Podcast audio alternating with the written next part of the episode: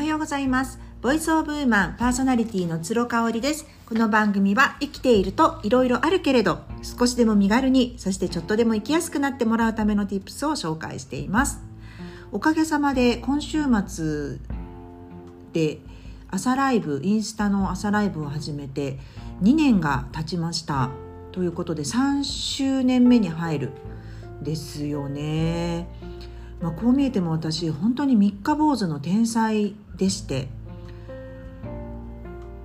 うんかろうじて続いていることといえば日記を書くことあとはピラティス。そしてこの朝ライブになるかな、まあ、ボイス・オブ・ウーマンこの音声配信も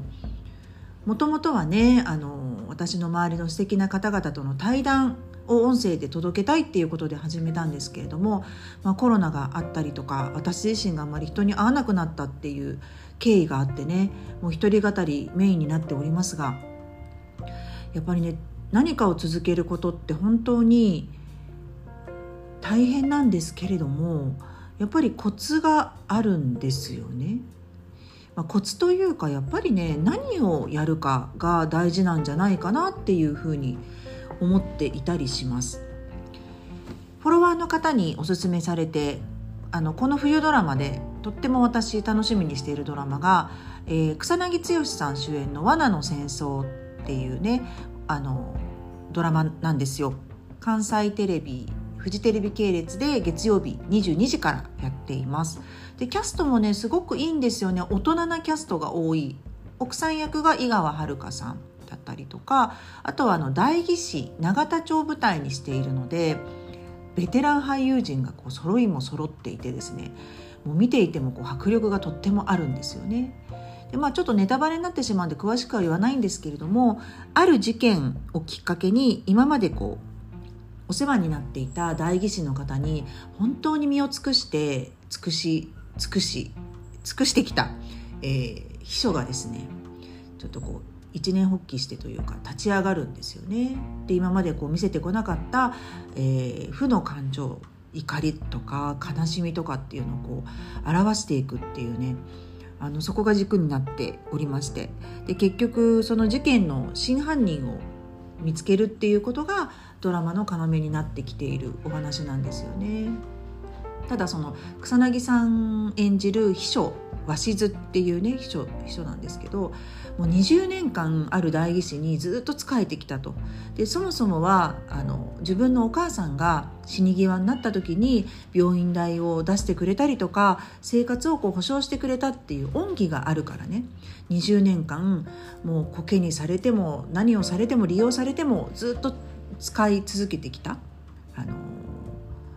その代議士さんにね。ずっと貸し付いてきたっていう人なんですよ。これできますかね？人のために何かをやることであの恩を返すためだけに20年間辛いことをやり続けるって相当忍耐強い方じゃないとできないですよね。正直私は誰かのために何かを続けるっていうのは無理でやっぱり自分のためにしか何かは続けられないなって思うんですよね。あとはこうやらないよりもやった方が絶対メリットを自分で感じられているものに関しては続けていけてるかなって思うんです。皆さんにとって何がありますかね？例えば私の場合だったら、まあ、朝ライブはとにかく人とのつながりが増えました。今までだったらまあオフラインでつながっていたような人間関係。ただやっぱり煩わしさがあったりとかあの付き合いがあったりとかね。いろいろ大変だったんですけれどもあのオフオンラインのその私の朝ライブにご参加いただく方っていうのはもう私のそのライブに参加したいからねあの参加したくない人は絶対見ないわけなので参加したい人が参加してくださっていてでそのために早起きができるようになりましたとか毎日のおしゃれが楽しめるようになりましたっていうフィードバックをいただけるっていうね本当になんかウィンウィンだなって感じるんですよ。ウィンウィンっていう言葉古いんだけどね、うん、でもこう参加する方も、えー、と主催する方もすごく幸せな気持ちになれるっていうところで、まあ、朝早起きを毎日しなくちゃいけないし私の場合も、えー、と6時過ぎには全ての、ね、準備が完璧に整ってないとライブができませんのでね。その辺り大変は大変なんですけれども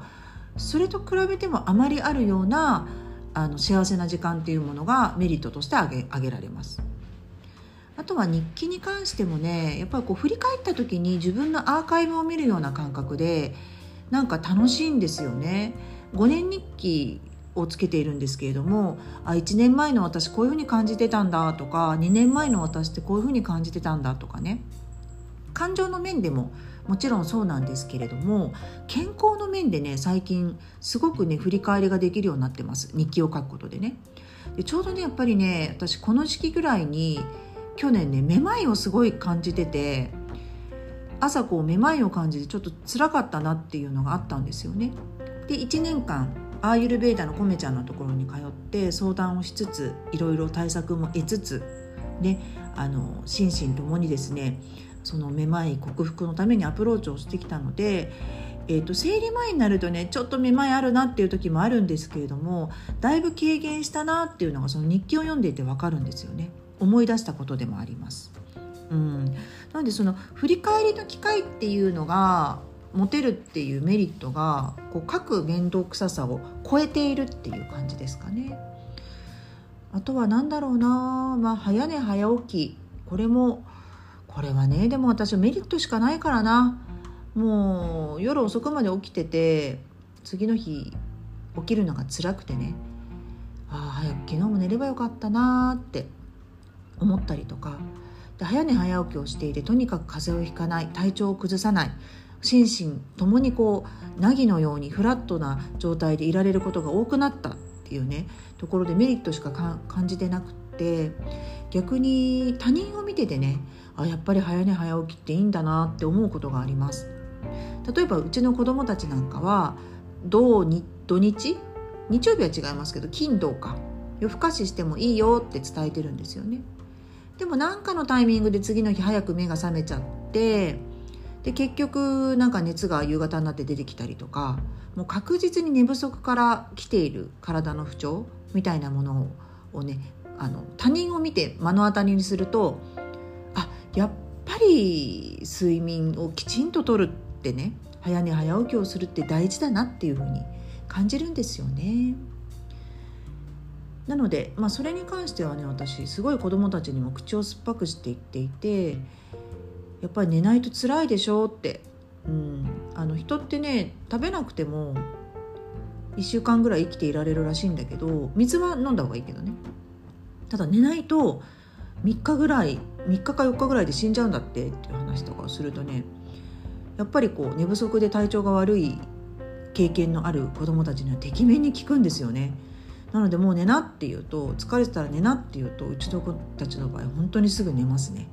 でもあの翌日スカッとしてね12時間ぐらいして寝て元気いっぱいだっていうのをこう実感できるんでね